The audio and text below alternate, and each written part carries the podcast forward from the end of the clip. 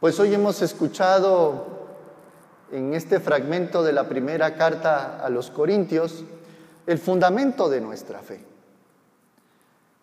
Y además, para que no quede ninguna duda, Pablo hace una argumentación circular.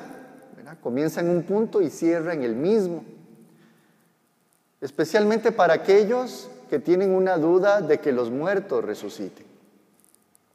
Y entonces deja claro que si los muertos no resucitan, quiere decir la persona meramente humana y solamente humana, Jesús, humano divino, tampoco habrá resucitado. Y entonces sería vana nuestra fe. Cuando dice vana, quiere decir que solo podría ser explicada con la limitación de nuestros pensamientos y con la limitación de nuestros sentidos. Igual dice que si Jesús no resucitó, humano divino, pues tampoco resucitaremos nosotros. Y entonces seremos las personas más infelices del mundo. Creo que eso habría que traducirlo, ¿verdad? Más preciso decir, seríamos necesitados de compasión de los demás. Los demás tendrían compasión de que nosotros estamos predicando un Dios que está muerto. Yo creo que ahí está el fundamento de nuestra fe. Y es que habla del propio naturaleza de la que todos estamos hechos, el sentido por el que fuimos creados por Dios. Ya desde el momento de nuestra propia concepción, hay una fuerza vital en todos los seres humanos que le invita a luchar por la vida cada segundo. Todas las mujeres que están aquí sentadas, que han sido madres, saben que en sus primeros exámenes. Ecografías, lo que va más rápido es el corazón. Es un fluido de sangre con un corazón latiendo muy rápido. Hay una grandísima fuerza vital que nos invita a vivir y vivir y vivir y más bien estar librando la muerte. No por casualidad hoy estamos aquí con sana distancia y tapabocas, porque queremos vivir, no queremos morir. Eso es un principio fundamental. Lo segundo es que a medida que vamos avanzando en nuestra historia, en nuestra historia personal, Llega un momento que no se trata solo de vivir, de tomar leche materna, comer, dormir, sino que queremos buscarle sentido a todo lo que vivimos. Porque es que el ser humano no está hecho para el absurdo, no está hecho para el sinsentido. De hecho, si hay algo que oscurece la felicidad humana, es el absurdo y el sinsentido.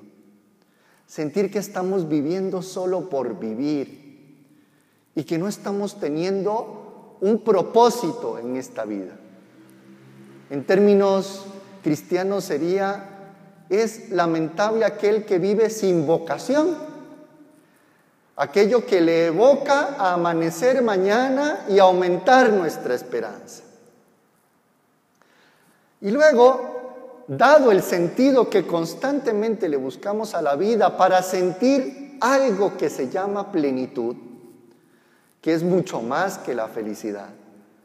Sería totalmente insensato que la estemos buscando los 60, 70, 80 y 90 años de nuestra vida para que después todo termine en la muerte. Para que todo termine en un lugar de depósito de cenizas. En realidad es el gran sentido que nos da la resurrección de Cristo y la resurrección de todos los difuntos. Y es que seguimos caminando de plenitud en plenitud. Que después que morimos, tenemos un Dios que ha vencido la muerte y sale a nuestro encuentro para que toquemos la vida plena, más allá del tiempo y del espacio. Entonces, cuando todo esto se llena de sentido, Vale la pena sentir esperanza cada día que despertamos. Vale la pena amar, vale la pena construir un mundo mejor, porque es que vamos caminando de plenitud en plenitud. Hoy hemos escuchado un fragmento del Evangelio de Lucas que pone el énfasis en muchas mujeres que acompañan a Jesús. Dice de tres, María Magdalena, Juana y Susana. Todas en algún momento sintieron el sinsentido de la vida. Sintieron la frustración y aún más lo que se vivía en tiempos de Jesús. La exclusión y la invisibilización de los niños, de los esclavos y de las mujeres.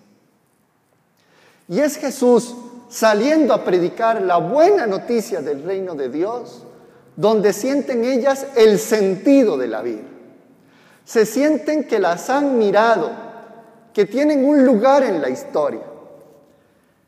Y entonces comienza el sentido del seguimiento. Seguir a Jesús me va a hacer sentir resucitado y resucitada aquí y ahora y voy a ir caminando cada vez para sentir esa vida plena a medida que avanzo en mi.